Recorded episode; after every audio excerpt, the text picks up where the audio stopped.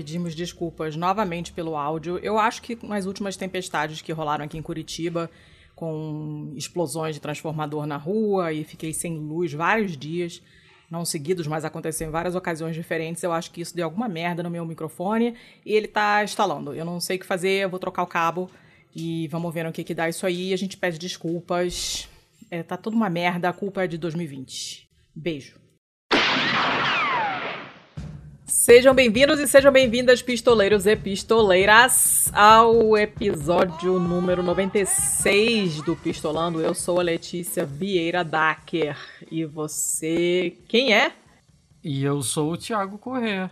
Menos mal. É, nós. Você esperava que eu falasse o nome do meio também, né? Não. Não. Ok. Não, eu juro que não. Esse Vieira não saiu, não saiu nem sei por que que saiu. É, seu Thiago, como é que anda, como é que Ah. anda a vida? O que, que você me fala do último episódio que você não tava? E fiquei chateada que você não Ah, tava. pô, eu fiquei, eu fiquei chateado, né, de não estar, mas assim, é, por questões de que a gente não conseguiu gravar na data que estava planejada anteriormente, e aí a gente teve que gravar durante a semana e com problema de fuso horário e tal, né?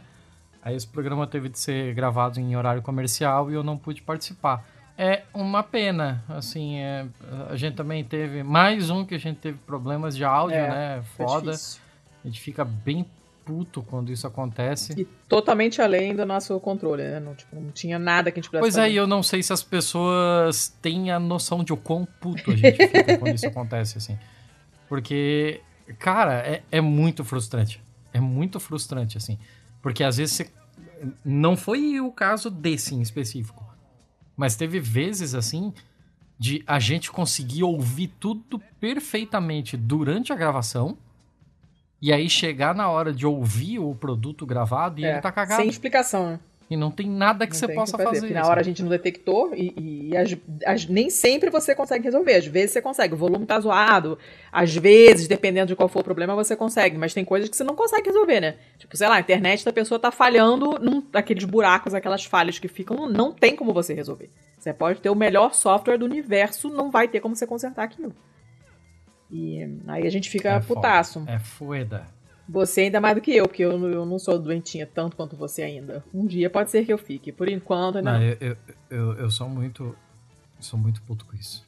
Mas sigamos. Sigamos, né? Fazer o sigamos. Vida que segue. É, próximo episódio é sempre uma nova oportunidade Sim. de fazer melhor. O próximo vocês vão, vocês vão gostar bastante. Já está gravado, o papo ficou bem legal, vocês vão gostar. Vamos seguir eh, explicando o que é o BMF, dona Letícia? Vamos! Então, pra quem caiu aqui de, de paraquedas, né? Os episódios pares são os que a gente chama de BMF, que é o bom, o mal e o feio, nos quais só eu e o Thiago comentamos notícias boas, mais e feias, sendo que as feias são aquelas que a gente não consegue encaixar nem no bom e nem no mal. E basicamente é isso aí. A gente alterna com os nossos episódios ímpares, que são aqueles em que a gente tem convidados pra falar de coisas que vocês normalmente não estão ouvindo em outros lugares. Inclusive, o legal de, de ouvir o BMF é que volta e meia a gente dá uns furos aqui, né? Tem coisa que, assim, volta e meia a gente comenta aqui antes da mídia tradicional, assim, porque a gente viu lá fora e não tinha chegado no Brasil ainda. Não tem no Brasil, meninas. Ah, E foi o caso essa semana, né? Com aquela, rapaz. com aquela parada lá do, do não sei o que, Auris lá. Como é que é o nome? É a Cândida Auris. Cândida Alves, É. isso. Que, assim, começou a pintar sinais de que tá aparecendo no Brasil aí. Então, fodeus, fodeus pra caralho. E quem ouviu o nosso episódio do Bom, Mal e Feio já tá mais ou menos por dentro de qual é o risco, qual é o nível de preocupação que a gente tem que ter com isso. E é mais um, é mais um motivo para evitar a qualquer custo ambientes hospitalares, né? Então não seja idiota, não saia para aglomeração, não faz coisa sem máscara, deixa de ser burro, assim, não, Exatamente. não seja imbecil, não é nenhum sacrifício. Ah, até é, né? Mas, não- mas é- tem que fazer, né? Ou você prefere ficar lá com fungo assassino? Inclusive, obrigado ao pessoal que marcou a gente. Uma galera no, no Twitter, umas pessoas marcaram a gente, uma outra pessoa num outro grupo que eu frequento, em onde eu jogo links com uma certa frequência, do Pistolando, até o ponto das pessoas falarem, nossa, tem tudo tem episódio do Pistolando. Eu falei, tem, que qualquer assunto que as pessoas estão falando, eu, inclusive, ouve aqui, trá, e jogo. E aí hoje alguém falou, mas não foi esse que vocês comentaram no BMF? Falei, foi esse mesmo, esse exatamente esse bicharoco. Então, obrigado ao pessoal que lembrou e que marcou a gente. A gente sempre fica contente quando o pessoal lembra do que a gente falou, né? Essa, essas referências cruzadas, assim, deixam sempre a gente felizes. Mas, no caso, não é motivo para ficar feliz, porque, né, super fungo, mas enfim, é o que tem para hoje. E foi na Bahia que aconteceu. Fiquem espertos. Fiquem em casa. É, e já marca no bingo aí palavra esquisita da Letícia, que já foi bicharoco. Você acha bicharoco esquisito? Eu acho. Por quê? Tu nunca falou bicharoco na sua vida? Eu não uso isso coloquialmente, assim. Você está. Você não sabe o que você tá perdendo. É muito bom falar bicharoco. É igual o pequerrucho. Porra. ah, socorro. Escuta. Ai, não posso rir que minha cabeça dói. Eu já vou avisando ah. que eu estou, eu estou de muito devagar hoje porque eu estou com enxaqueca, estou medicada, também uma bomba hepatotóxica, que é a única coisa que segura a minha a minha enxaqueca braba, assim, tem, tinha muito tempo que não tinha uma crise assim resistente, porque depois da gravidez, grávida não tem enxaqueca, fiquem sabendo, meninas, grávida não tem enxaqueca. Eu tinha crises horríveis antes e depois da gravidez elas nunca mais voltaram com a força que elas tinham antes e, e foram perdendo frequência ao longo dos anos também. Então, hoje em dia é bem raro. Eu tenho enxaqueca e normalmente eu tomo uma neosaldina e a dor mesmo para. Eu fico meio zoada, assim, nunca passa 100%, porque enxaqueca nem sempre tem dor de cabeça, inclusive existe enxaqueca sem dor de cabeça. Enxaqueca não é sinônimo de dor de cabeça, é um, uma síndrome com um monte de coisas estranhas e mesmo tomando remédio e a dor passando, eu fico zoada. E dessa vez eu tomei o remédio e não passou a dor com a neusaldina normal, então eu tive que tomar a bomba hepatotóxica. E estou melhor, mas não 100%, né? Estou meio zoado e quando eu rio a cabeça dói. Então, se eu, se eu tiver pior do que o normal, a culpa é da enxaqueca e ou do remédio. E é isso. Tá, pera aí, dona Letícia. Você falou um negócio que é total novidade para mim. Grávida não tem enxaqueca? Não tem, cara. Por quê? Porque enxaqueca, a causa é vascular. É uma parada dos vasos sanguíneos lá, que tem uma, uma contração, uma constrição dos vasos lá maluca, não sei o quê. E a grávida tem vasodilatação do corpo inteiro. Os vasos todos abrem e tal. Então, normalmente, quem tem enxaqueca durante a gravidez não tem, não tem enxaqueca. Que doideira, não sabia dessa. É. Não sabia. Pois é. Não tive, mas em compensação fiquei míope. Então aí você tem que ver o preço a pagar, entendeu? Porra, nem 10 minutos de episódio, não entramos nem na primeira notícia, eu já aprendi alguma coisa. Assim. Ah, meu cacete. Socorro! Ó, vamos, vamos começar então? Vamos, vamos. Que são quase 10 horas já? Vamos lá. É, você tem quantos bons? Eu estou muito pobre. Eu tenho uma notícia boa que você me doou, inclusive. Não tenho maus porque eu não quero, porque tá tudo muito ruim já. E tenho três feios bons. Legais, assim. São curtinhos, mas são de boa qualidade.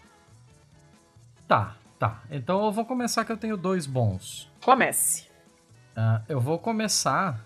Uh, assim, o quanto isso é bom, assim, é um tanto um tanto quanto subjetiva, né? A gente sempre tem aquele negócio meio estranho de não conseguir dizer direito se algo é realmente bom ou hum. não, porque tudo é uma questão de interpretação, né? Sim. Mas eu trouxe aqui uma, uma notícia da ABC, uma notícia bem longa, inclusive, da ABC. ABC. ABC. Você vai colocar o Pelé cantando? Não, não? eu vou colocar o Jackson coloca, 5. Coloca. Ah. Que é muito mais legal. Vou colocar a versão daquela série que eu já indiquei aqui uma vez. Uma série da Netflix. Que são, da, uma série da Netflix. Que é toda com músicas da Motown. É muito legal. Vou botar. É, tá, é, mas. voltando. Essa ABC aqui é ABC australiana. E por oh. que australiana? Porque a notícia vem das Ilhas Salomão. Rapaz! Então pode marcar aí. Eu acho que a gente nunca havia falado das Ilhas Salomão. Já falamos de Tonga, já falamos de Samoa, já falamos de de uma cacetada de lugarzinhos ali da Micronésia, mas eu acho que Ilha Salomão nunca tinha passado por aqui. Então mais um mais um pin no mapa.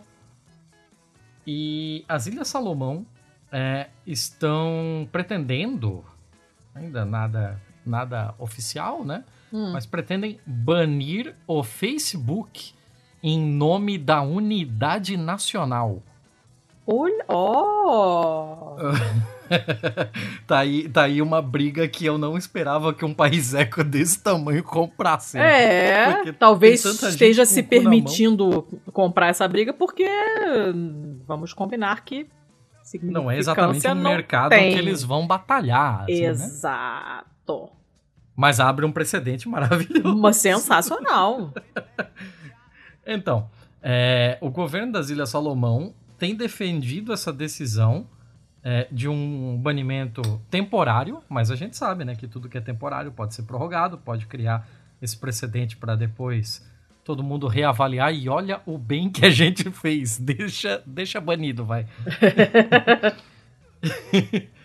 e uh, o principal objetivo é acabar com a difamação online hum. e o hum. cyberbullying. Olha!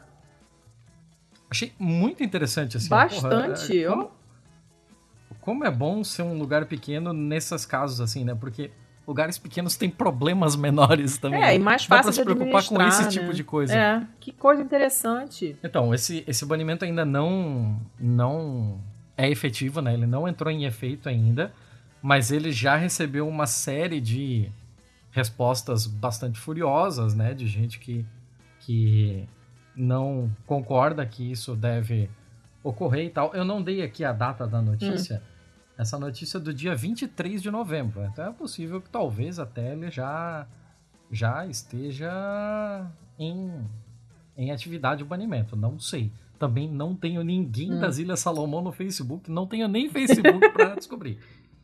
Mas o primeiro-ministro aqui, que é o Manasseh Sogavari, ele falou que o parlamento do país é, considerou o, o banimento uma uma ação necessária para preservar a unidade nacional, porque o cyberbullying no Facebook se disseminou pelo país e as pessoas têm sido difamadas por usuários que usam os nomes falsos e pessoas é, e a reputação das pessoas que tem sido construída durante anos está sendo destruída em matéria de minutos, em questão de minutos, por causa é, desse tipo de ação. E eles acham que esse é um tipo de. Apesar de ser aquele negócio de, ah, porque um erra, todos pagam, né? É, é uma. um tipo de ação que é mais efetiva do que todo o tipo de controle policial, populacional e aquele negócio de política de vigilância que você teria de implementar para descobrir quem são os perpetradores desse tipo de ação. Hum. Eu achei interessante isso aí, hein? Pois é, principalmente assim, o, o, os maiores alvos são as pessoas muito jovens, né? Até porque são a maioria nas redes sociais. E a ideia deles é protegê-las do, abre aspas, linguagem abusiva vil. É, e não uma tentativa de silenciá-las os detalhes técnicos de como poderia funcionar esse tipo de banimento é, ainda estão sendo desenvolvidos. Inclusive, esse é um dos motivos para ele não ter ocorrido ainda, mas já gerou discussões acaloradas no país. Né? É, abro aspas aqui para um cara da oposição, né? Hum. o Matthew Wale, ou Whale, não sei que considera a ação patética e injusta. É, abro aspas para ele aqui: 70% da nossa população tem menos de 30 anos. Eu não fazia ideia disso. Eu fiquei muito de cara com isso. Que país jovem, Caraca. caralho. Então, 70% da população tem menos de 30 anos. E esse é o grupo que tem alta tem a maior visibilidade em mídias sociais. É, isso é realmente patético. Essas razões é, para o banimento não podem pesar em cima uhum. de todos, né? É mais ou menos aquilo que eu falei, né? Uhum. É, alguém faz uma cagada e todo mundo paga. É, não é a primeira vez que um governo do Pacífico, dessas ilhas do Pacífico, ameaça de bloquear a, a, mídia social. É, já foi, é, já aconteceu o mesmo na Papua Nova Guiné, de quem já falamos aqui na época da, da independência de Bougainville, é, em Fiji e em Samoa, que eu não lembro se a gente já falou das duas, mas todas elas já consideraram a mesma, as mesmas ações. É uma matéria bem longa, assim, tem, tem bastante questionamento sobre, é uma matéria bem completa, mas assim, cara, achei muito interessante ver que tá começando a ser cogitado esse tipo de coisa, sabe?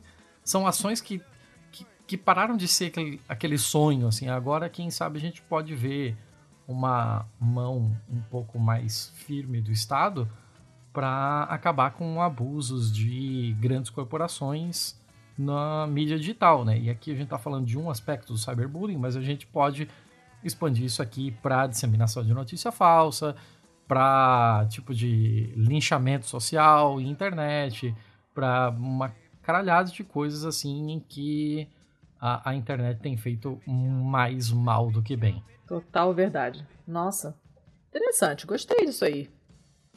É uma coisa a se pensar. Eu ainda tenho Facebook, mas eu só uso para entrar na Craco mesmo. Não tenho. tenho. Eu tenho muita gente com quem eu mantenho contato somente no Facebook.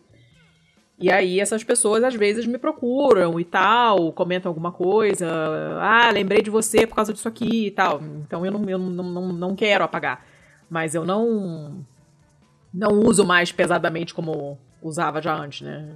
Já, tipo, é, é, muito chato. Ele tá, ainda mais essa versão nova que tá agora, é uma merda, você não acha nada. Uhum. E eu usando só pra entrar na cacópia mesmo, não, não.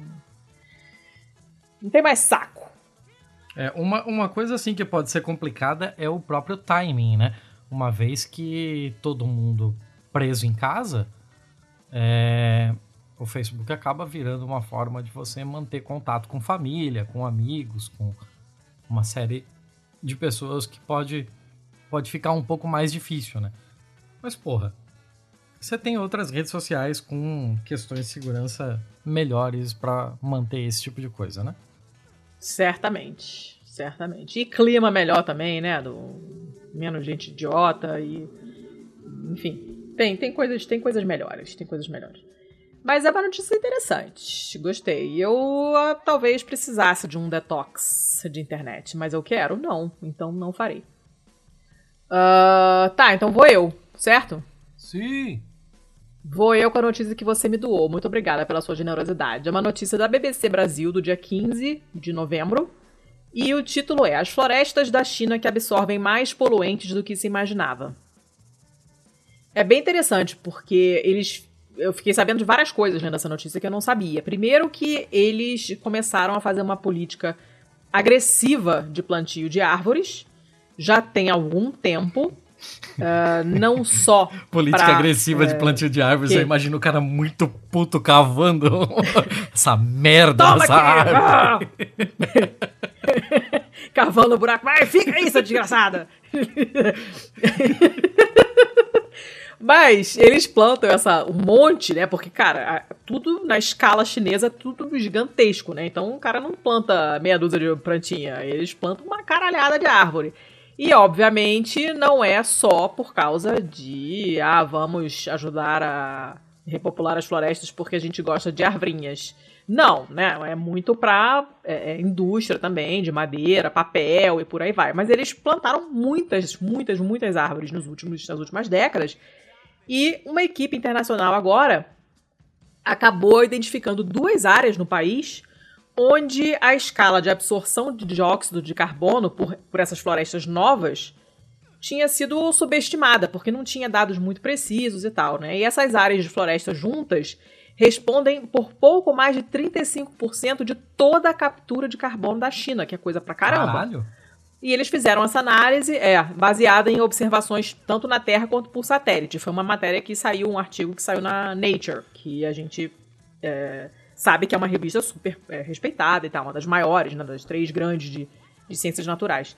E esse sequestro de carbono é quando um reservatório, como por exemplo uma floresta, absorve mais carbono do que ela libera. E assim ela reduz essa concentração de gás carbônico na atmosfera.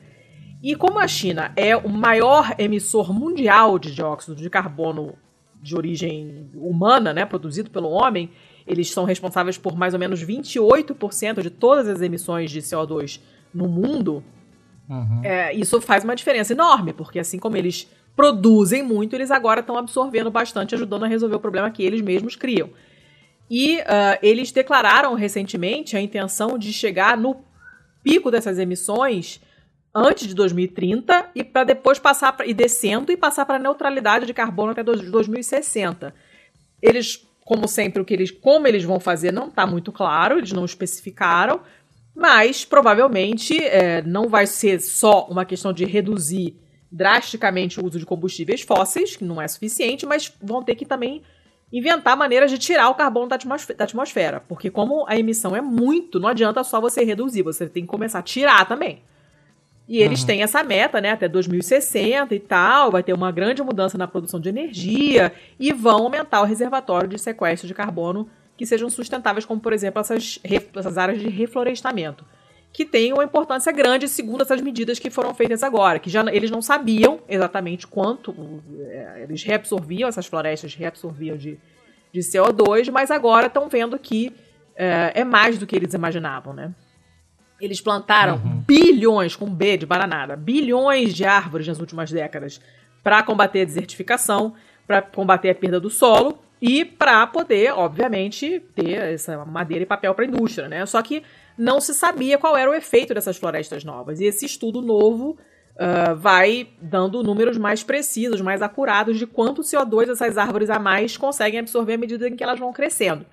E é legal, porque eles pegaram um monte de dados diferentes, de, de, de satélite, da disponibilidade de água no solo, de amostra direta do ar no nível do solo, umas paradas super eh, específicas, assim, altamente tecnológicas, né? E é uhum. legal, porque eh, se antes não se sabia que efeito isso tinha, agora a gente já sabe que ajuda pra caramba a resolver esse problema. Então, uh, a gente está fazendo o contrário, infelizmente, né? Porque nós temos um quadrúpede, um excrementíssimo no, na presidência do país, cercado de ministros filhos da puta. Então a gente está indo no caminho contrário, como sempre. Mas quem entende como as coisas funcionam e tem boa vontade para com o planeta está fazendo o correto, que é plantar uma caralhada de árvore. E estão vendo que isso vai. Uh, realmente vai ajudar? É legal, tem muito, muito dado, uhum. e essa coisa do, dos dados de satélite também, que são utilizados agora, e é uma coisa meio que nova. Estão juntando os dados satelit, satelit, satelitários. Satelitários? É, sei lá. Eu tô.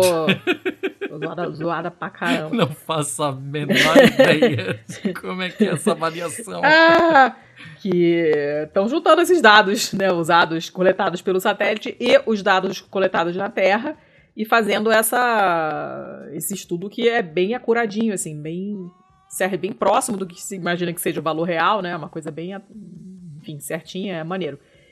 Uh, e eles falam de mais coisas, assim, é uma reportagem, não é longuíssima, mas longuinha e. Enfim, é legal, gostei. Achei bacana. É legal que outros países podem seguir o exemplo, né? Agora que você sabe razoavelmente com uma, uma certa precisão o quanto isso melhora, uh, a questão da poluição e tal, né? Do efeito estufa, aquelas merdas todas, você consegue vender melhor essa ideia, né? Olha, deu certo na China e tal, faça a sua parte também, planta umas plantinhas aí e vamos dar uma melhorada no ar. Então eu achei legal, foi uma boa, boa reportagem. Muito que bom, muito que bem. Uh, eu vou complementar a sua com mais uma notícia aqui de verde, de floresta e tal. Essa notícia vem. É a minha última boa. Essa notícia é do dia 2 de dezembro, agora. Vem do G1. Eu não entendi aqui porque é, ela fala de Tocantins, mas tá a EPTV que fez a, a, a matéria. Que eu saiba, a EPTV é a afiliada de Campinas. da, da, Globo, então parece que o pessoal rodou um pouquinho aí, mas, ou o pessoal da Globo marcou errado, mas vamos lá. É, o nome da pessoa aqui é Iana Coelho. A Iana Coelho ela é uma empresária hum. em Palmas, no Tocantins. Ela mora num bairro chamado Luzimangues. Muito É um feio. bem feio muito. bairro, eu acho que o assim, nome de passado. lugar mais feio que eu já vi além de- desse é Seropédica. Que bate todos. Bate Seropédica. Seropédica, não, Seropédica. Sulacap, Seropédica. Sulacap. Seropédica é pior, é nome de emplastro. Seropédica. Ser- Entendeu? Abre uma embalagem aí, pega um, um plastro seropédica e bota aí no seu trapézio. Não. Sem nada justifica esse nome. Sulacap. Sulacap é um desses bingos de bairro, né? Então, pode é ser título também. de Ou então pode capitalização. ser nome de cantora de sertanejo. É a Sulacap Miranda. Oh! Ah, meu Deus, Cachoeira de Horrível. Macacu também é bem ruim. Mas tá, vamos lá. tá, vamos lá. Chega de falar mal do Rio de Janeiro. Ah, vamos voltar para pro Tocantins aqui. ah, meu Deus do céu. Aqui a gente não pode falar muito porque em, em Santa Catarina a gente tem a galera do Chiado, né? Que é Xaxim, Chapecó e Xanxerê. Xanxerê, E tive elas- um professor de Xanxerê. E elas são bem próximas umas das outras. E no sul do estado a gente tem o trio gótico, né? Que é Ermo, Turvo e Sombrio. Puta que pariu.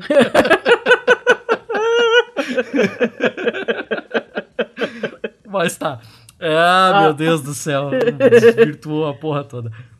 É, vamos lá. Ah, aqui em Luzimangues, lá em Palmas, tem essa Iana Coelho. Ela é uma empresária, mas ela, nas horas vagas, ela é uma ornitóloga amadora. Hum. E agora com a, com a pandemia e tal, né? Ornitóloga, pra quem não sabe, é o pessoal que faz observação de aves, né? A gente não pode só assumir que as pessoas sabem tudo. Assumir não, partir É. da premissa aqui. É. Eu não realizei. Eu não Ok. realizei o que estava acontecendo. Ah, tá bom, dona Letícia. Deixa Ah. eu terminar. Ah, mas- Fala aí da Sulacap. e aí ela e ela resolveu resolveu dar um rolê nas imediações, né? Uma vez que agora com Covid e tal, ela não consegue mais programar viagens para fazer essas observações de aves. E procurar alguma coisa nas redondezas ali, ela se assustou com a escassez de fauna Hum, que tem na região dela. hum. E esse incômodo fez ela começar junto com a sócia dela, que é Olivia Marques. Elas compraram e transformaram um terreno do lado da casa dela em uma agrofloresta urbana. Olha! São 400 metros quadrados, Ah, é, que tem pequenas espécies, tipo hortaliças mesmo, né? Até algumas árvores maiores, como jatobá. E toda a produção é orgânica, a manutenção é feita quase que artesanalmente e o alimento que colhemos é consumido pela família e doado para vizinhos e amigos. hum. E elas começaram com o, o plantio lá em julho de, de algumas mudas de árvore e tal. Em, em três meses elas já tinham mais de 100 quilos de pepino. pepino de novo. Pepino! Pepino! Pepino de novo! E fora todas as outras coisas que a agrofloresta pode ajudar. E a agrofloresta, a gente já falou aqui sobre, né? Temos um episódio só sobre isso. E ela vira um. Ela, ela vira um meio ambiente de colaboração entre diferentes espécies, né? Então, tipo, você tem, sei lá, uma bananeira que ela junta muita água em volta de si. E aí, plantas que precisam de muita água na terra para poder se desenvolver bem se dão bem, né? Conseguem fazer uma troca boa com a bananeira e tal. É, De qualquer forma, o que aconteceu é que só com esse terreninho de 400 metros quadrados, que não é grande coisa, vamos, vamos deixar bem claro, Uhum. Sim, negócio sim. pequeno, é, elas já conseguiram ótimos. é, desculpa o, o trocadilho, mas já deu frutos. E agora elas já, até agora elas já listaram 47 espécies de aves que visitaram a agrofloresta dela. E a agrofloresta ganhou o nome de Tô Passarinhando, que é um nome ruim, desculpa. É bonitinho, é fofinho, mas não, não funciona. Até porque Tô, começa com Tô. Porra. E aí, entre os flagrantes que ela já conseguiu ali no, no, no terreno, na agrofloresta dela, inclusive o, o destaque é uma família de gavião carijó Olha. e um tucano sul, que posou um, um, para as lentes dela ali enquanto se refrescava no bebedouro. E o fato dessas espécies terem chegado tão rápido ali diz duas coisas. Primeiro, que elas estão nas imediações, mas elas não fazem nenhum tipo de troca com o próprio ambiente urbano mesmo, né? E hum. segundo, que a partir do momento que você monta uma coisa dessa, elas virão. Então, tipo, é, é um fato que as coisas só não acontecem porque a gente não tem é, ilhas verdes em meio aos bairros, em meio à convivência, à conurbação mesmo da cidade, né? E, e porra, é foda, assim. Palmas é uma cidade planejada, né? Então ela tem lá. Ela é um plano do caralho. Não sei se você conhece Palmas. Mas não. assim, é um, é um plano sem fim. Você olha no horizonte assim. Cara, é, é absurdo quanto você consegue ver do, do, do horizonte. Porque você tá no plano, não tem nenhuma cadeia de montanha, não tem nada na sua, na sua frente. E ela tem todas as ruas tudo planejadinho e tal, né? Então ela é um plano do caralho, um calor do caralho. Até, e você tem essa ausência de, desse, desse tipo de ilha verde, né? Que vai contribuir também para acabar com esse calor do caralho, que vai contribuir para as pessoas terem um lugar de convivência interessante, né? Um, um, um, lugar fresco em que você pode botar bancos, que você pode ter contato com a natureza. E a gente falou no último BMF, né, sobre as crianças tendo contato com a natureza. Aham. Uhum. Então, porra, assim, é uma, uma iniciativa que não tem nem meio ano e já fez essa diferença toda, sabe? Que legal, cara. Que maneiro isso. Legal para caralho. Para Adorei. caralho. Inclusive, a foto do Gavião Carijó é muito bonita. É um bicho bonito pra porra. Eu acho que não estou ligando o nome à pessoa. Mas era isso. Vamos, vamos partir pro, pra frente? Vamos. Eu não tenho mal. Você não tem mal? Não. Tá tudo muito ruim. Não quero ficar dando ruim, notícia ruim mais do que todo mundo já tá tendo todo dia. Tá, eu tenho um mal só. Tá. Eu, eu também resolvi reduzir porque tava Porque pesado tá foda. já, né? É, pois é. Estudos indicam que tá foda. O mal que eu trouxe aqui, na real, ele é um fio do Twitter Hum. feito pelo Martin Gundersen.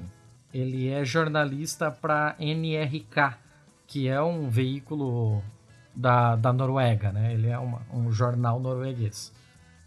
E a história dele é bem doida, assim, porque ele, ele falou que ele tinha 160 aplicativos no telefone dele. E isso já me assustou. assim. Caraca, gente. Cruzes. Ninguém, Caralho, é ninguém precisa coisa. de tudo isso. Então, aí, segundo o que ele disse aqui, praticamente, como é um fio do Twitter, né? Basicamente tudo aqui é, é dito por ele. Hum. É, existem 160 aplicativos no meu telefone. O que eles estão realmente fazendo eu não sei. Então eu decidi descobrir usando o poder de GDPR.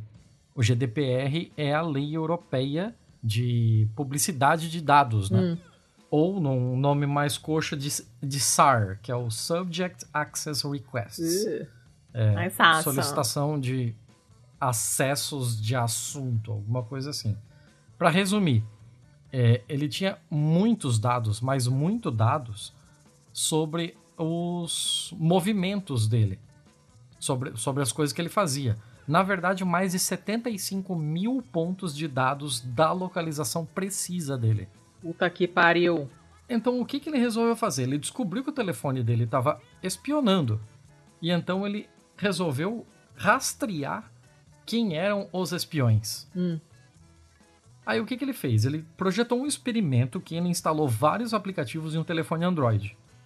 E então ele concordou em compartilhar os dados de localização.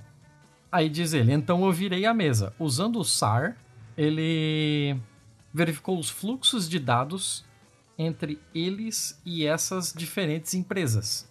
O aplicativo, por exemplo, Funny Weather, que apareceu nos metadados fornecidos pela Ventel e pela Grave Analytics, é, os dados estavam sendo compartilhados por meio do Pre- Predicio, que é um de prediction, né, de, de previsão do tempo. Então, ele tinha um aplicativo que fornecia metadados para duas meio que fornecedoras que por sua vez compartilhavam os dados para essa Preditio. Então a Complementix e a Prediction enviaram meus dados pessoais para Grave Analytics, uma grande corretora de dados no negócio de marketing. E isso está de acordo com o, o SAR da Grave. Então, assim, o, o que ele conseguiu rastrear? Ele conseguiu rastrear que uma determinada empresa fornecia para ele um serviço às custas de captar os dados dele. Esses dados dele, é, fornecidos por meio desse app, é, esse app meio que funcionava como se fosse uma subsidiária de uma outra empresa. E essa outra empresa, como portadora dos dados dele, vendia esses dados para uma empresa de marketing digital. Tá que pariu! Então, eles basicamente terceirizaram, eles fizeram uma triangulação de, de CNPJs para que você não descobrisse exatamente como determinada empresa conseguiu seus dados. E isso é muito, mas muito errado do ponto de vista de segurança de dados, né? É, isso pode comprometer, por exemplo, correspondentes de guerra. Isso pode comprometer é, quem está fazendo algum tipo de movimentação contra o seu governo local. Isso é uma treta gigantesca, assim. E você não espera que esse tipo de coisa venha do seu aplicativo de previsão do tempo. De maneira alguma. Última coisa que você vai pensar na sua vida. Então, isso é muito, muito merda. É, eu sempre trago aqui coisas relacionadas à segurança da informação, porque é um assunto que eu tenho muito interesse e que, assim, eu, eu considero bastante, bastante negligenciado, assim. Eu acho que as pessoas não dão a devida a devida atenção para esse tipo de coisa. E inclusive você, dona Letícia, com aquela porra daquela Alexa. Mas ok. É, eu jamais colocaria. Nossa, nossa, eu, me dá é. até urticária. Mas assim, é, tem, tem bem mais informação do que isso aqui, mas eu tô tentando ser mais rápido hoje. Já tô, tô tá zoada, tô, tô foda, tô, tô fodida. Pô, que, que caceta, hein? Ah, tudo uma merda, tudo uma merda. Gente, tá tão difícil viver nesse mundo. Só digo isso, tá muito difícil. Não tá, não tá fácil não, tá, tá foda. Tá, então não quero mais saber de mal, chega. Ah, vamos aliviar as coisas com feio então. Vamos, vamos pros feios, que tá bom aqui hoje. Feios são divertidos. Eu tenho três feios. Opa! Uh, é, um foi doado, mas assim, três pessoas me mandaram essa notícia, eu já tinha visto, já tinha separado, porque ela é muito boa. Você deve ter visto. É uma notícia. Eu tô, eu tô me começando eu mesmo, foda-se, tá? É uma notícia do público, daquele jornal português, aquele pro qual. .pt. Isso. Porque o público fica no ouvido. É isso aí mesmo. Eu sempre acho que ele não sai do seu ouvido, mas tudo bem. É, é o, jornal, é o jornal pro qual o Vasco escreve, inclusive. Uh, e é uma notícia do dia 26 de novembro agora. E assim que isso passou na minha frente, eu falei, cara, tudo bem que é. Deve ter saído em mil outros veículos, mas não me interessa, porque ela é muito boa. Fartos dos roubos de placas, habitantes de fucking decidem mudar nome da aldeia austríaca. Mas é fucking que fala, né? Eu não sei como se fala porque eu não falo alemão e não, não pretendo. Eu, mas. Eu acho que é fucking. Eu não sei, mas a grafia é a mesma. É. O problema é o seguinte: esse nome é de 1070. 1070 o nome dessa Cara, é, é, é, muito ridículo, assim, competir essas coisas de dado com a Europa é Não, não dá, dá vontade de chorar, né? É uma homenagem a um nobre de nome Foco, que fundou o hum. povoado hum. no século VI.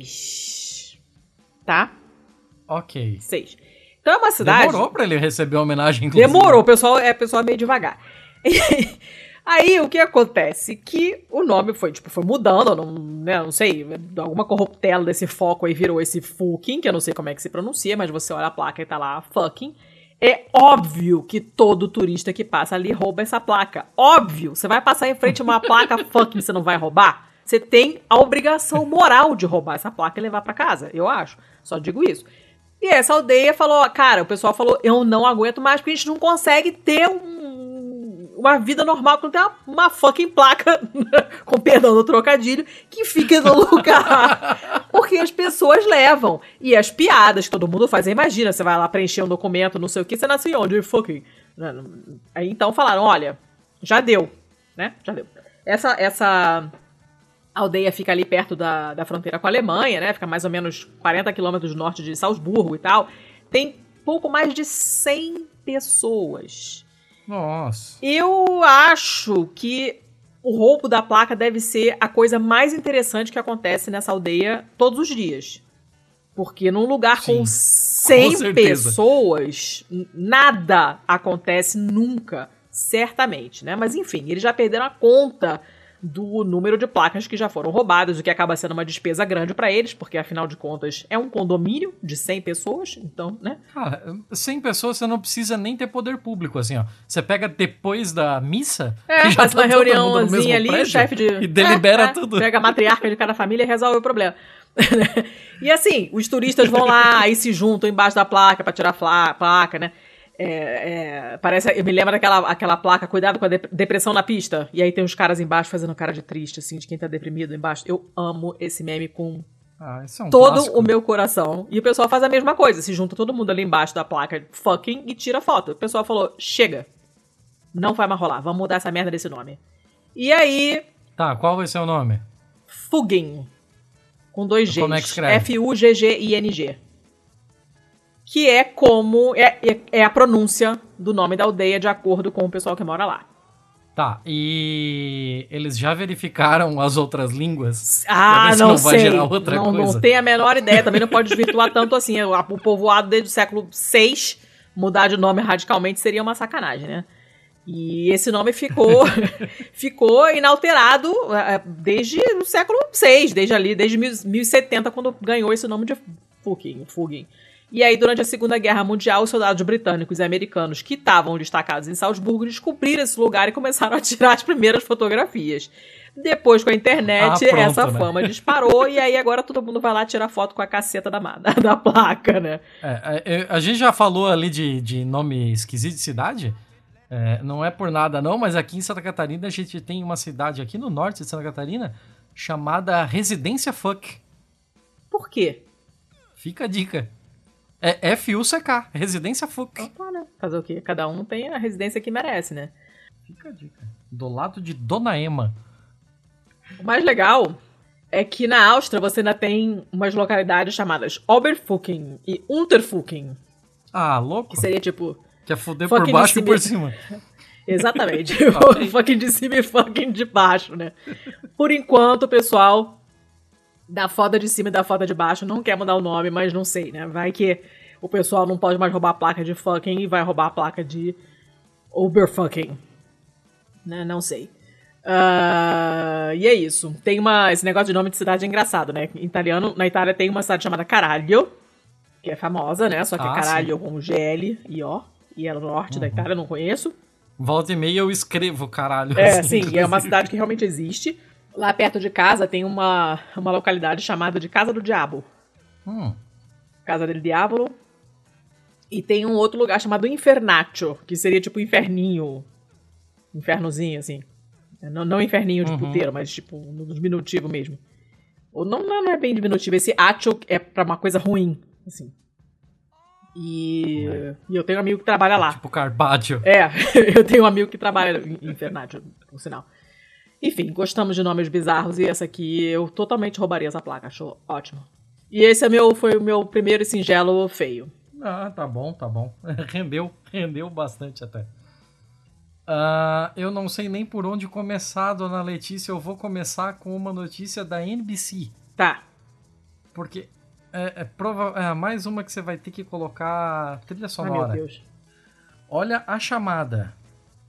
Músicas da Britney Spears estão sendo utilizadas para afastar piratas da Somália. Porque o pirata não gosta de Britney Spears? Como é que funciona isso? Ele sai, ele ouve e fala, ah, não, de novo não! E aí sai correndo. Então, o oficial da Marinha Mercante, é, chamada Rachel Owens, é, falou recentemente para um jornal Metro aqui, é, da, da Inglaterra, né? E revelou que uma. Eu, eu não consigo nem traduzir isso de forma aceitável, que é o Blast of Britney. O- o- como é que eu poderia traduzir isso? Como é que é? Não sei como traduzir isso. Blast of Britney. Blast de explosão mesmo. assim. Mas. Peraí, lê, a- lê a frase toda aí. É, eu, não, eu tô com problemas de tradução. Fazia tempo que isso não acontecia, É. inclusive. Deixa eu ver. Ah, tá. Bless no sentido de. É, de você botar, dar uma, uma- um, botar o som muito alto, né? Uhum. Ah, gente, eu amei isso. Então, a, a ideia é que eles estão andando, a Marinha Amei. Mercante tá andando com caixas de som gigantes no convés. E quando eles se sentem ameaçados por piratas da Ah. Somália, eles colocam Britney Spears alto para caralho, assim, que é o tal do Blast of Britney. Que coisa maravilhosa. E o... as músicas delas são escolhidas pelo, pela equipe de segurança porque eles imaginam que são as que os piratas mais odeiam. Inclusive, ah, ah, aparentemente a, a pior delas seria Toxic. Que é a melhor música dela. Esses piratas não sabem nada. Essa música é maravilhosa. A música é maravilhosa, Ah, tem- o clipe é tem- maravilhoso. Olha, mas eu super entendo. Eu super, se eu fosse pirata e alguém colocasse um sertanejo, eu nunca mais pirataria nada na minha vida. Juro. Curiosamente, Britney é bastante pirateada, né? Mas num outro sentido de pirateada. Mas, gente, mas eu amei essa notícia. Que coisa nada a ver. Como é que eles chegaram na Britney? Será que fizeram experiência com outros artistas antes? Então, é, é, não, eu não sei como isso, como isso funcionou, mas assim, o que eles já falaram é que isso já aconteceu outras vezes com Oops, I Did It Again, com Essa- Baby é. One More Time, que É. eu acho que é a melhor. É, faz sentido. e tem também uma história de que é, uma música do Eminem foi utilizada como tortura em Cabul. Não sei Também se você sabe entendo. dessa história. Não, mas eu super entendo também. que é que parece assim, inclusive isso isso gerou relatório da Human Rights Watch porque colocaram prisioneiros da, em uma em uma prisão da ocupação americana ao Afeganistão, né? Eles passaram 20 dias ouvindo em loop a Jesus. mesma música do Eminem em Cabul, Isso é que tortura é mesmo. aquela The Real Slim Shady. Nossa senhora, não sei nem qual é, felizmente. É, a- eu acho que foi a que estourou ele pra, pra, pra mídia, assim, e tal. Mas, cara, isso é muito errado. Eu tô, eu tô, eu tô muito imaginando o processo, assim, como, a gente vai começar a botar quem, assim, vamos botar, sei lá, Backstreet Boys, não sei como é que foi o processo pra chegar nisso aí, tô achando interessante. Então, já foram utilizadas outras músicas, já foi utilizado o o Bruce Springsteen com Born in the USA em Guantánamo, Olha, como música do, do- da alvorada, né? Ao invés de tocar uma corneta pra todo mundo acordar, eles acordavam com Born in the USA Ah. todo dia. aí é foda, né? já foi utilizado também pelos Navy SEALs, né? Pelo, pelas focas da marinha.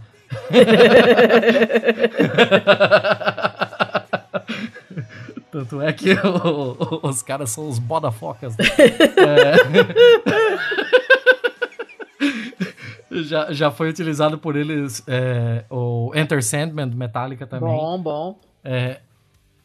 E a BBC News já reportou que a música da Vila Sésamo e do Barney e seus amigos, Puta, Barney, aquela Barney é foda. pior Bar- de todas, Não, essa, isso é triste. aquela é I Love You, aquela I Love Não, You, não, não, não, não, não, não, não. me. Isso. Isso não pode. Essa mesmo. Já foi utilizada também pelo US PsyOps. Não, não, não, não, não. Isso, isso é muita maldade. Isso aí nem o pirata merece, gente. Isso é. Barney Isso é eu não caralho. desejo pro meu pior inimigo. Quer dizer, talvez deseje. É muito ruim. Barney é foda. Cruz credo. Então, é, essa notícia foi uma grande desculpa pra colocar todas essas músicas no episódio. Se você acha que eu vou colocar Barney, você tá redondamente enganado. Eu não vou botar Barney. Eu me recuso, porque eu gosto dos nossos ouvintes. Eu não vou colocar Barney, não. I love you, you love me. É, já, já, me- já me irritou. Não é nem a versão oficial, já tô irritada. Tá. Ai, É uma Deus. notícia interessante, em várias camadas. Acabou? Ah. Boa, pode ir pra frente, pode ir pra Olha frente. só, eu tenho uma notícia do UOL, que é uma coisa que aconteceu na Itália. Hum. É uma notícia do dia 24 também de novembro, tá tudo por ali. Minhas notícias hoje estão. Você tem notícia de bichinho? Ah, pior que não, cara. Tô Não, olha, Ah. indireta. Tem, Tem, indiretamente, mas tem. Meu último feio, indiretamente, tá. é de bichinho. Uh, esse aqui é uma notícia do UOL, então, do dia 24 agora de novembro. E olha que título maravilhoso. Ao engolir pilha, prisioneiro tem sintomas parecidos aos de um infarto. E é um negócio que aconteceu na Itália. Tá, pera, pera, pera, pera, pera, pera, pera, pera. Ah. É, pilha, pilha aquela comum? Pilha. Aquela A? Pilha, aham. Pilha. Pilha. Porra. Ah. Tá, aquilo é tóxico para um caralho. É, existe alguma possibilidade do suco gástrico dele ou qualquer Calma, coisa você quer assim esperar? ter fechado o contato elétrico? Calma, vou chegar lá. Essa história Acertei, de um, quer ver? é um cara de 26 anos que é detento de uma prisão italiana. Ele engoliu uma pilha de propósito para ficar sentindo dor no estômago para sair né, da prisão Mas e tal, não sei o quê. Engoliu a porra da pilha, começou a passar mal, óbvio. Chegou no hospital, os médicos observaram pelo fizeram raio-x e viram, viram que tinha essa pilha no estômago, foram fazer um eletrocardiograma. Só que o, Ah, que massa. o que ele tinha era igual, né, o, o eletrocardiograma, cardio, é, o eletrocardiograma dele era igual ao do ECG de alguém que estava tendo um infarto. E rendeu tanto a história que eles acabaram escrevendo um artigo, saiu um, um artigo no Annals of Internal Medicine lá.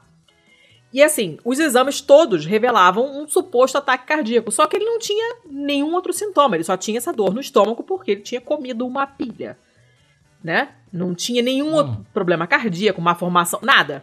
Só uma pilha no estômago, era só isso. Só que o que aconteceu? É, isso foi na, na- em Florença, né? Ele foi. Eram, são médicos de dois hospitais diferentes que trabalharam no caso e tal. A bateria virou essa fonte da eletricidade. E isso imitava o ataque cardíaco. Assim que eles tiraram a pilha, o coração voltou ao normal.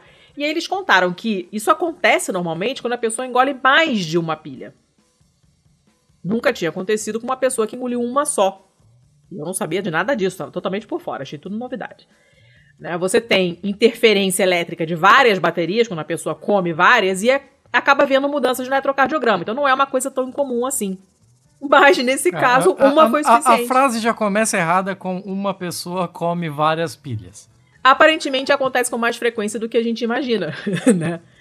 Ah. Só que o que acontece é que exatamente isso que você falou. O ácido do estômago ele corrói a bateria, né? A pilha. O conteúdo dela vaza e é por isso que a pessoa fica tendo um treco lá. Por isso que é tóxico, né? Porque o, o conteúdo pera, sai. pera, ele pera. não fala nada Então- de fechar circuito. Não. Ele só fala que o conteúdo vaza e a pessoa fica morrendo porque a pilha é tóxica, né? Caralho, eu tô duvidando muito disso. Por quê? Porque faz mais sentido.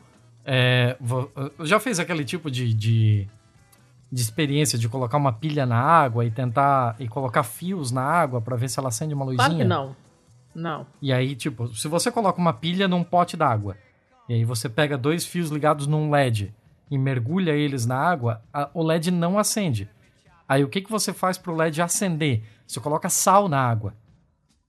Porque isso vai mexer com o. o- o- a, a água salgada ela é a melhor transmissora de eletricidade. E aí ela, ela vai ter. é, tem um nome pra isso, eu esqueci. É ioniza, ioniza. Ela ioniza a porra toda ali e facilita a transferência de elétrons pra acender a luzinha. Faz mais sentido que o pH da, da- do suco gástrico dele esteja fechando esse tipo de contato, é, é, esteja servindo como fio ligando os dois polos da bateria, do que o próprio vazamento. Uma vez que se ela vazasse, não teria mais o conteúdo é, que faz o eletrólito para ocorrer a, a descarga elétrica. Eu acho, que são, eu acho que uma coisa não exclui a outra. É tipo você pegar uma daquelas baterias de carro mesmo e tirar a água de bateria. Você vai ficar só com as placas de chumbo, mas as placas de chumbo não teriam a água para fazer o eletrólito, para fazer a mistura estequiométrica que gera a carga Mas eu acho que uma coisa elétrica não exclui, não, não exclui a outra. Eu acho que inicialmente pode ser esse o problema, talvez. Mas a partir do momento em que a, a bateria, a bateria a pilha é, é corroída e o conteúdo dela vaza, aí já se torna um problema de toxicidade mesmo. E talvez aí nessa fase. Mas eu não vejo como essa toxicidade poderia gerar eletricidade. Não, não, são, não são, não, não é uma coisa que gera outra, são duas coisas independentes, são duas coisas diferentes acontecendo. Eu acho. Primeiro você tem circuito Ok, fechado, ok. por causa do ácido gástrico, que eu não sei, porque o pH realmente é muito baixo, então eu não sei se isso facilita ou, ou- ou dificulta o fechamento do circuito, não sei. Lembrando que não é circuito, é circuito. E Eu vou falar circuito não, o resto da minha vida. não vai, porque toda vez que você falar, eu vou te dar um beliscão. E ah, aí depois que passa dessa fase, tipo, a pilha tá intacta e o suco gástrico em volta tá fechando o circuito. E aí depois que o ácido gástrico começa a comer a pilha, esse, esse conteúdo sai, provavelmente não fecha mais circuito nenhum, mas aí você já passa pra fase de to- toxicidade. E depois disso você ainda tem a fase da obstrução intestinal. Olha que coisa ótima. Ah, você tem, é, você tem três problemas em um. É muito interessante. É foda. Mas eu não tinha a menor ideia. Eu quero nunca tinha registrar aqui que eu consegui usar o termo mistura estequiométrica. Eu não ia comentar. Eu ia, eu ia esperar você se gabar porque você merece. Esse- essa você realmente mandou bem. Falei, não vou comentar não, ele vai ter que se gabar sozinho. Porque tá merecendo. É, é- é- é que, na verdade, não é o melhor termo pra se usar no caso de pilhas desse tipo. Hum. Mas é porque eu tava falando de bateria de carro, aí a gente usa mais esse termo, né? Mistura estequiométrica é uma proporção entre água e ácido sulfúrico que vai entre as placas de chumbo da, da, da bateria para gerar a eletricidade. Ó. Então, tipo, se essa mistura não tiver bem equalizada, se tiver é, ácido sulfúrico demais, ele corrói o chumbo. Se tiver é, água demais, ele não ele não fecha os contatos entre as placas de chumbo para gerar eletricidade. Hum. Mas isso não se usa mais porque antigamente você tinha aquelas baterias de carro que tinha uma tampinha e a pessoa completava a água. Nossa, lembro Mas demais agora- disso. É, mas agora é tudo lacrado, né? Então perdeu a carga, foda-se, troca e é isso aí. Hum. Só a fábrica faz isso mesmo. Até porque não é saudável deixar pessoas mexendo com ácido sulfúrico. Não, não é nada saudável. Dava acidente pra caramba, dava uma série de problemas. Não, não é legal. Então não façam isso em casa, amiguinhos. Deixem a bateria quieta e, sobretudo, não comam pilha. Ah, tá, era isso. Aprendi várias coisas. Eu não sabia nada disso, que a pilha dava problema no eletrocardiograma. O cara tava praticamente infartando. Não tava infartando, ela tava com sintoma de infarto por causa da pilha. Quem tava infartando era a pilha. Olha que legal. Não comam pilhas. Pilhas não são comestíveis. Tá, acabou. Pior se. Pior se o cara tem uma parada, uma, uma parada cardiorrespiratória, né? Aí tem que usar o desfibrilador lá, acaba carregando a Caraca, já junto. pensou? O cara acende o nariz, assim. O cu, não sei, alguma coisa estranha ia acontecer nisso. Ah, meu Deus. Vai. Tá, vou, vou. Vou com uma notícia da Fox News, hein? Ah, meu Deus. É, é, é desse jeito que eu vou. Vou com uma notícia da Fox News de 19 de novembro. E. Cara. é- é- Vamos começar pelo começo, vai. A chamada da matéria. Como é que é? Você desenvolver a sua, o seu próprio bife de carne humana, Quê? tecnicamente não é canibalismo. Dizem os fabricantes. Peraí. Pera- Peraí, vamos, vamos, vamos. A gente fez um episódio sobre o fim da carne. É, é disso que você tá falando, assim? De você pegar células humanas pra crescer Ah, músculo eu- eu humano no vou- laboratório? Eu vou te mandar a chamada. Essa é a chamada. Vê se eu tô Certo. traduzindo algo errado. Ah, peraí. Eu tô confusa. Porque, peraí, você vai fazer um, um bife da sua própria carne? É um kit pra você fazer um bife com as suas próprias células. É isso? É, Você é o que você come, né? Caraca, essa foi boa, hein? Essa foi muito boa. Não, essa tá na matéria, desculpa, ah, não é poxa. minha. Mas é. Ah, porra. achei que fosse um golpe de genialidade. Mas, pera, não, explica Não, aí. Você não. compra o kit, é isso? Então, eles têm um DIY Meal Kit. Então, você tem lá um faça você mesmo pra você crescer bifes feitos de células humanas. Teoricamente, as suas. Você faz a sua própria, pega o seu. Células humanas. Se Deus do você quiser fazer de outra pessoa, você tem o kit, você sabe o que tá fazendo. É. Certo? Tá, tá bom? E esse, e esse kit aqui, ele foi. é, ele foi indicado para a premiação de design do ano do Museu de Design de Londres. Ah, E é por isso que ele ficou mais eu tô conhecido. com assim. muita dificuldade de entender essa notícia. Ele foi chamado de Bife Ouroboros. Ouroboros Steak. Ouroboros é aquela cobra, não é? Isso, isso. Aquela cobra mesmo. Aquela cobra que tá mordendo o próprio Sim. rabo, né? Que é o símbolo do, do infinito. E é basicamente isso que você vai fazer, né? Você vai comer sua própria carne.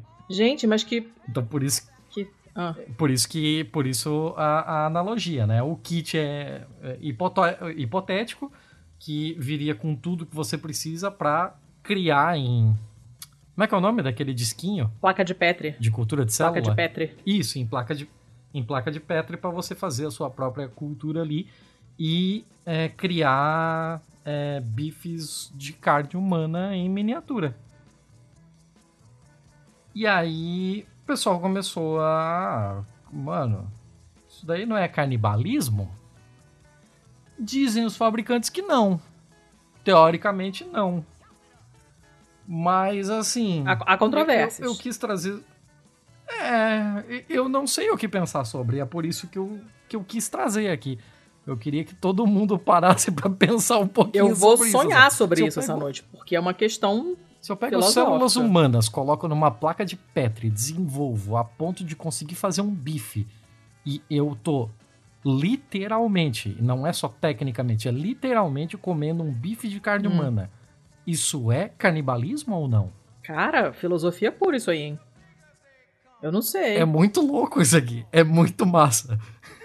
Rapaz, eu fiquei bem bolada Eu- agora.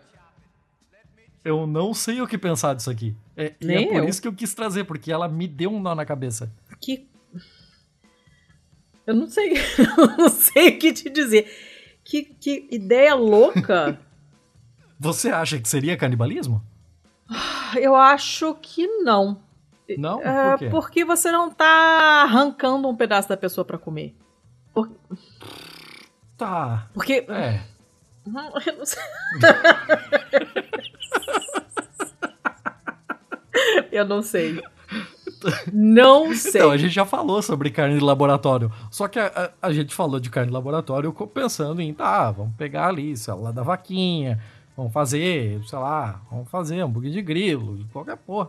Mas, cara, isso aqui levou todo um, um novo nível de complexidade, Cara, assim. Porque nem- eu não tinha parado pra pensar em carne humana. Não, ninguém tinha parado pra pensar, porque a gente tem mais o que fazer da vida, né? Não vamos piorar o planeta já, mas já- a vida já é horrível, você não vai ficar pensando nessas coisas, é demais pra mim. Eu tô perplexa, eu não sei o que te dizer, que bizarrice é essa que tu arrumou, meu Thiago. Eu não sei, não sei. Isso aí é uma pergunta para os universitários. Depois vocês digam pra gente o que, que vocês acharam, porque eu realmente não. Cara, sei. entre em contato conosco Por nas favor. redes sociais, entre em contato conosco por qualquer meio Por possível favor, e diga eu tô que muito que nervosa. Vocês vão ter que me dizer, Sério. porque vocês acham que eu tô bem estressada com essa história. Eu não sei o que dizer. Pega a minha, deixa a mulher fala eu tô, deixa eu pensar, sociais. peraí, eu tô nervosa. É, ent- Então, quando vocês forem avisar pra gente, olha, eu passei a noite inteira sonhando com esse negócio e agora tô putaço porque eu não sei se é ou se não é, se eu comeria, se eu não comeria. Se vocês quiserem depois dar a sua opinião sobre o canibalismo, sim ou não, vocês falem com a gente no Twitter ou no Insta, que nós somos pistolandopod em ambas as redes. Podem mandar um e-mail filosófico pra gente em contato arroba pistolando.com. O nosso site é o pistolando.com, que vai estar com todos os links da postagem, como sempre. Vou colocar o o link pro nosso episódio do Fim da Carne também, porque ele já é mais antigo. Quem tá chegando agora provavelmente não ouviu. Ah, e falem com a gente que a gente gosta. E eu tô bem curiosa de saber se canibalismo sim ou não. Vamos fazer só uma hashtag mesmo, né? Canibalismo sim, hashtag canibalismo não. Mas... Vou fazer. Aí, aí os seus amigos vão visitar a tua timeline, vão olhar, caralho, canibalismo sim, o que que tá acontecendo? Eu vou, vou fazer uma enquete no Insta quando o episódio sair. Rapaz, eu tô bem bolada. O que que esse maluco tá botando hashtag canibalismo sim, eu não cara? sei, eu tô bem incomodada, assim, tô. Tô perplexa. É, Então eu, eu cheguei no ponto onde eu queria. Porque era exatamente isso Você que eu quis, queria. se você, na verdade, você quis, não quis ficar perplexo sozinho. Foi isso que eu sei, né? Ah, também, mas eu, eu gosto de trazer um negócio aqui que chega e choca. É, já sabe? percebemos. É, tá. Posso passar pro meu, então? Seu último? É, pode? Vai, manda ver. Eu falei que- também. O próximo é o último também.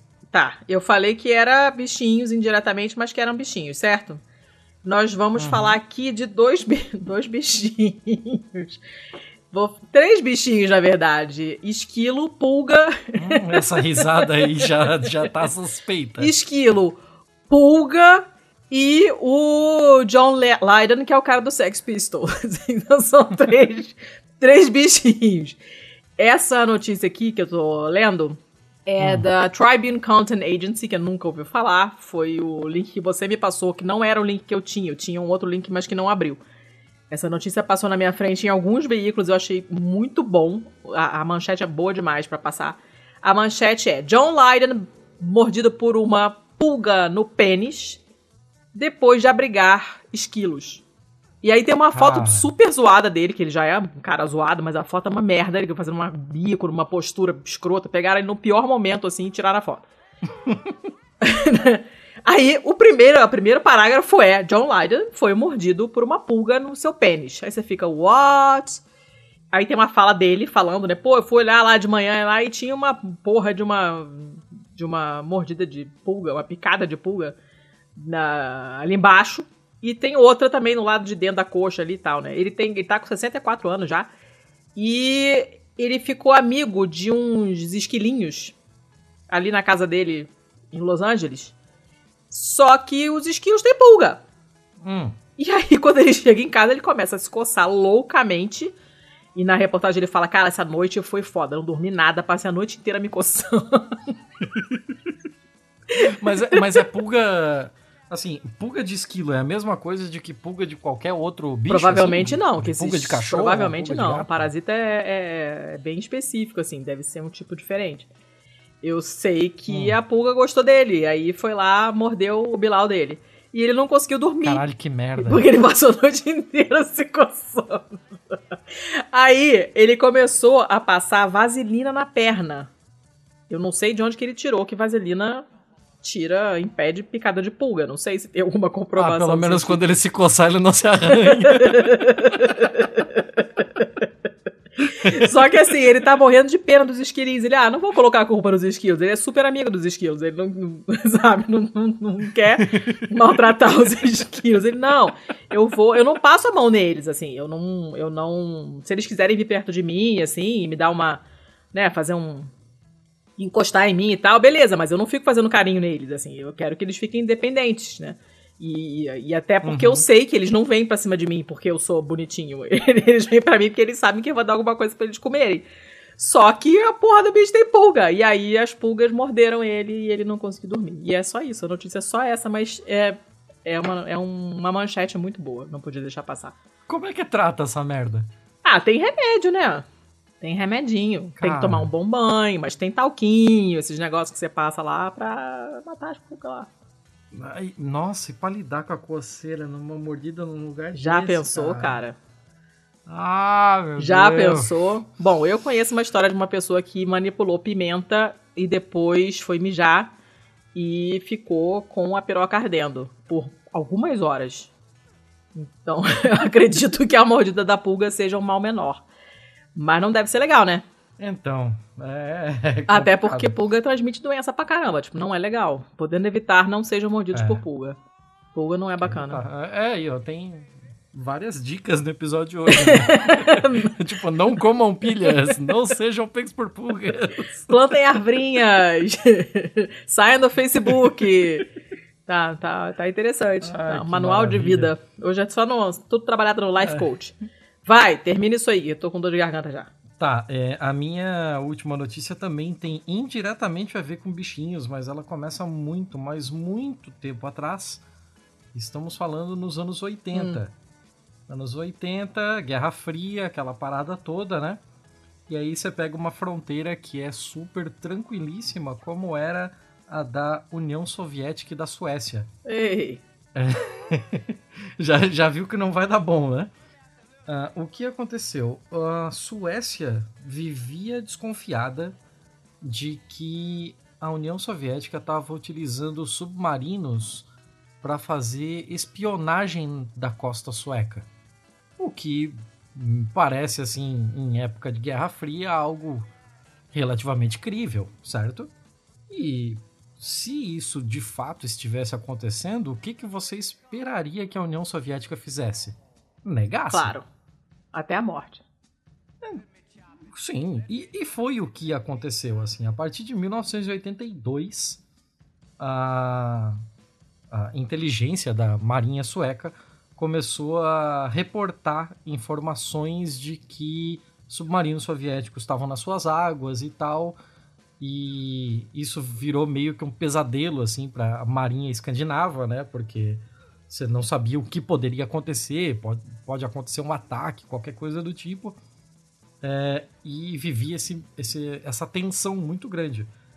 E os suecos chegaram a mandar é, telegramas exasperados para o Kremlin, é, falando para que eles parassem, porque a União Soviética está tentando nos provocar, está tentando entrar em, entrar em estado de, de combate mesmo com a própria Suécia tal.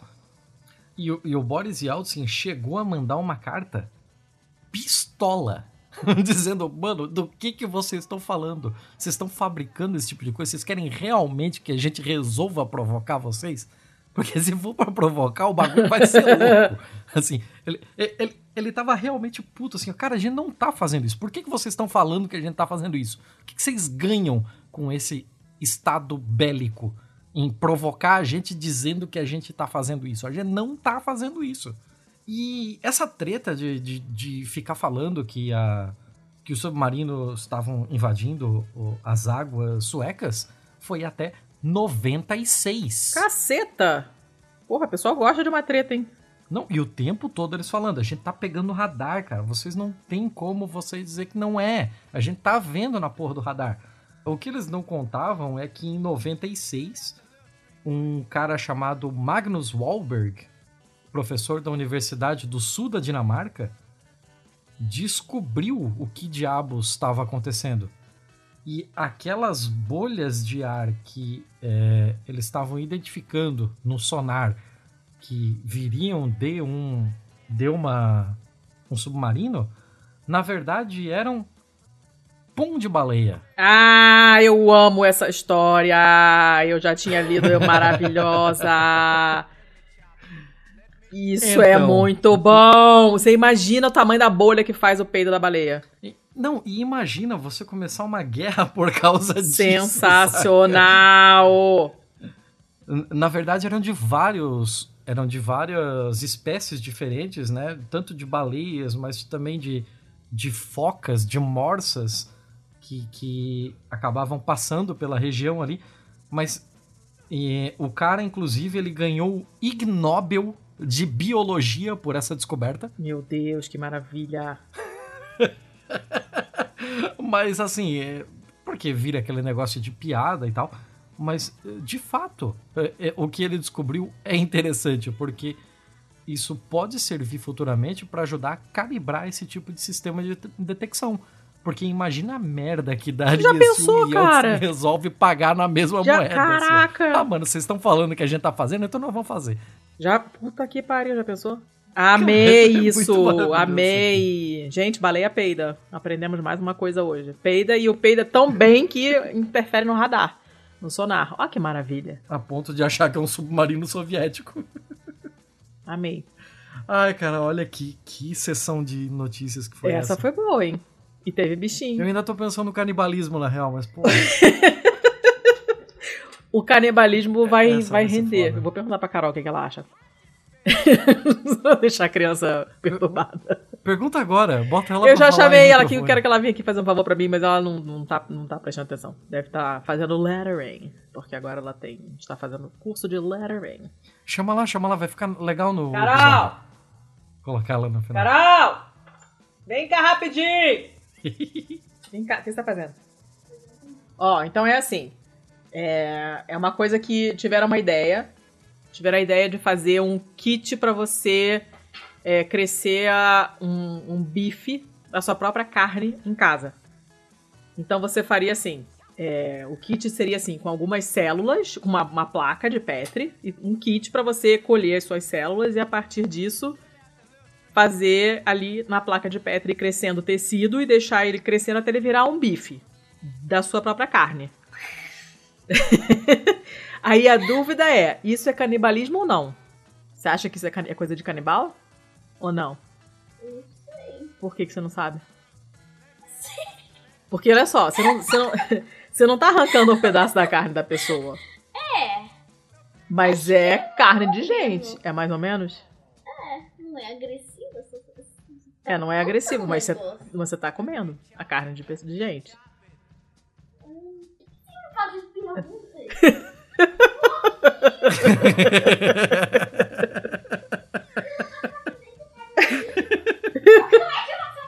Como é que eu vou saber? Ah, melhor jeito de acabar. Ah, socorro! Ó, é, se vocês gostam do que a gente faz e querem ajudar a gente é, financeiramente, se vocês querem e podem, né? Ela vai sonhar com essa porra. Vai sonhar com essa porra eu também. É, apesar do canibalismo, vocês continuam gostando da gente, vocês podem ajudar a gente no catarse.me barra pistolando e dar uns caraminguais lá pra gente. Ou então, pra quem tá fora do Brasil e pode nos ajudar em doletas, estamos no patreon.com barra pistolando. E aí, como recompensa, a gente dá acesso ao nosso grupo lá no Telegram, que é a Pistolândia, que é o grupo com a maior concentração de bibliotecários e de Elvises em todo o mundo mundial, como nós já conversamos aqui. É um grupo muito legal, tem vários spin-offs. Essa semana nós tiramos para falar mal da realeza britânica e de todas as monarquias do mundo, baseados em The Crown. Então, é um passatempo muito saudável para você que trabalha de casa, que está isolado na pandemia, sentindo falta de conversas edificantes. Venha fazer parte do nosso grupelho de pessoas que discutem esse tipo de assunto e provavelmente esse assunto do canibalismo também irá render. Então junte-se a nós, para isso seja nosso catártico. Se você não puder ajudar financeiramente, coisa que é perfeitamente compreensível, você pode nos ajudar e muito ajudando a divulgar o nosso podcast, os nossos episódios. Então, pô, manda um link de um episódio específico que você acha que a pessoa vai gostar e tal, que fica mais fácil da pessoa ouvir do que só falar, ouve aí, né? Ah, e que mais? Parcerias. Parcerias. Quer falar as parcerias? Fala aí as parcerias, eu tô com a garganta seca já. E que mais, e que mais que a gente tem também as parcerias, né? A gente tem a parceria com a Veste Esquerda, em que você pode entrar lá, vai ver que tem uma cacetada de, de camisa, máscara, o caralho a quatro lá. É, inclusive não só do, dos grandes pensadores da esquerda, mas tem coisa de banda também e tal. É, e inclusive tem uma seção lá de podcasts, cara. Olha que loucura! Em que você vai encontrar a nossa camisa, a camisa do Pistolando. além das camisas do lado Black e da Doutora Drag, da Dimitra Vulcana. É isso, dona Letícia? É, na verdade eu dou hora queer, mas tá valendo. É, do Hora Queer. Eu sou burro. Eu sou burro. E aí você usa o cupom de desconto, você usa o código de desconto pistola10 e você ganha 10% de desconto. Eu acho que é a tendência. Inclusive agora Natal, Eu acho bastante né? válido. Natal, presentear. Eu, acho... eu sou contra presente, mas se você pratica esse tipo de coisa, você pode dar um pulinho lá pra dar uns presentinhos. O que mais? A outra parceria que a gente tem. A outra parceria que a gente tem, a outra parceria que a gente tem é com a editora Boitempo. Agora que você falou de Natal, né, tem também o selo infantil da, da Boitempo lá, que é o Boitatá, que tem ótimas coisas para você dar para os seus pequerruchos. e você tem como contribuir por Pistolando lá também, é, utilizando o link exclusivo do Pistolando, que é o boitempoeditorial.com.br barra pistolando. É isso aí. Além do mais, ó, o Pistolando também é um produto de produção e edição orgulhosamente feitas pela Estopim Podcasts. Você pode conhecer mais outros da, da nossa gama de, de coisas feitas pelo Estopim Podcasts no estopimpodcast.com.br e também pode dar uma força lá no Twitter. A gente fez um Twitter, Estopim Podcasts, em que a gente já falou mal do Spotify. E hoje, no dia 8 do 12, é, tá saindo lá uma. Cara, uma dica assim, ó, revolucionária para você nunca mais precisar abrir o Spotify na sua vidinha. É. Então, fica a dica. Arroba Estopim Podcasts no Twitter. É, podcasts no plural, porque são vários, tá? Assim como são várias, são várias as pessoas que fazem estopim. Muitas pessoas, uma equipe Várias, enorme. Várias. Inclusive, teve amigo secreto da firma. Nossa, foi O suspense. amigo secreto da firma foi eu e Letícia. Imagina quem pegou quem. Muito suspense, muito suspense. é de arrancar os cabelos, de roer as unhas. É, gente, quando forem divulgar o episódio, vocês já sabem, então careca de saber, mas a gente sempre reforça. Quando forem divulgar esse episódio ou qualquer episódio de qualquer outro podcast que tenha mulheres fixas no elenco, usem a hashtag Mulheres Podcasters, porque isso ajuda quem está procurando mulheres que fazem podcast, né? Tipo eu. Ah, e quando forem divulgar também este podcast ou qualquer outro podcast da Podosfera Antifascista, que a gente sempre recomenda, usem a hashtag PodAntifa para o pessoal saber se localizar e saber qual podcast ouvir, sabendo que não vai ter ali nenhuma postura passadora de pano para filho da puta.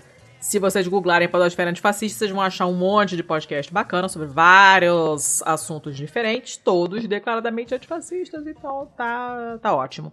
Você tem algum para indicar, por sinal, dessa vez, seu Thiago? Ou, ou não ouviu nada específico essa semana? Você me pegou desprevenida, porque eu não anotei. Eu ouvi, porém não anotei. Mas eu posso.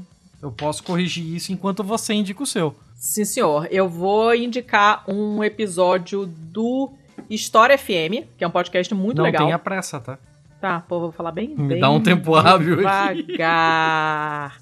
O História FM, que faz parte lá do grupinho lá do, do Obriga História, que eu acho um nome bem bacana, por sinal. Ah, e é um episódio, se não me engano, do mês passado, do fim de outubro. Engraçado que eu lembro onde eu estava andando na rua com a Manila enquanto estava ouvindo esse episódio. Tava chegando em casa quase. E é um episódio sobre o Barão Vermelho. Que a gente conhece a banda, a gente conhece o personagem lá do Snoopy, mas a gente não sabe exatamente quem era, quem foi o Barão Vermelho, e esse episódio conta a história do Barão Vermelho de verdade, o personagem histórico que se chamava Manfred. Eu conheci o Manfred, por incrível que pareça, brasileiro. E ah, é um episódio bem bacana. Esse, esse podcast do Iclis é muito legal, esse História FM. Tem uns outros spin-offs também, que são bacanas também. Tem as colunas de Hércules, uma coisa de história mais antiga e tal. Tem outras coisas bacanas. Tá tudo lá no site deles e no site também da podosferaantifascista.com.br. Vocês vão achar outras coisas. Seu Thiago, já tá, já voltou? Oi. Então, assim, eles não estão dentro do grupo Podosfera Antifascista, mas, assim, é impossível dizer que eles não têm esse posicionamento, então isso não invalida de forma alguma Hum. a participação deles nesse bloquinho, mas tem o ótimo episódio do lado B do Rio sobre o Renova BR. Ah, tá muito bom esse episódio. eu Gostei muito. Essa parte de, de saldo da- das eleições aí, pensar sobre esse tipo de, de think tank que não tem nenhuma é, questão de ideologia. Minto, ele tem só ideologia, mas ele não tem nenhum tipo de pragmatismo com relação a colocar ah, os ovos no cesto, né? Colocar as pessoas nos determinados partidos que, que compõem essa ideologia. Então eles formam uma galeralza aí para fazer propaganda neoliberal e espalham por uma cacetada de partidos diferentes aí. E a gente tem que estar sempre de olho nisso aí para não acabar é, promovendo esse tipo de cara nas costas da esquerda, né? Uhum. Ficou bem, bem bom. É um lado B Notícias. A gente precisa conhecer muito bem aí quem banca essa porra toda, a gente precisa saber melhor aí como isso funciona, quais são os objetivos deles, é, qual o envolvimento deles com empresas como, por exemplo, a Croton. Tem muita coisa muito interessante aí que precisa ser melhor analisada e esse episódio é um ótimo ponto de partida. Sim, ele é muito bom mesmo. Eu gostei bastante desse episódio. Tô com dificuldade para encontrar o link aqui, porque o site tá- tava um, algum problema. Mas acharei e vocês ouçam lá é o episódio 46 de semana passada. É um Do lado lado B É, Notícias, é né? lá do B É o Notícias. 43. sim, sim. 46 do Notícias. Só que o site tá dando um problema, então eu vou colocar o link assim mesmo, porque eles vão certamente corrigir, vou avisar o Alcísio. De qualquer maneira, é um episódio muito bom, é curto, né? Porque não é um programa inteiro, é mais curto, Notícias é Sim, mais sim. curtinho, e é bem legal. Então, ouçam lá. E por hoje, realmente é só, né? Chega. Ah, tá bom, né? Tá ótimo. Deu, deu pra bola. Deu pra caceta. Vou dormir. São... Caraca, 11 horas já. Puta merda. E eu aqui pensando no calibanismo até agora. Mas tudo bem. Ai, socorro. Até o próximo episódio. Beijo. Até.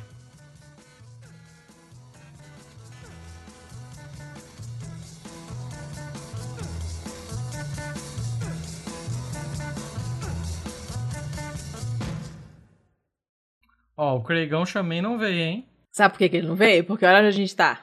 Olha, filho da puta. Só Ó. falar esse bosta que ele vem, ó. É um desgraçado mesmo. Ele faz de birra esse filho da puta. Parece o Temer. Ah, bolinha. Só vai ouvir isso depois na edição. I love you, you love me. We're best friends like friends should be. With a great big hug and a kiss from me to you. Won't you say you love me too?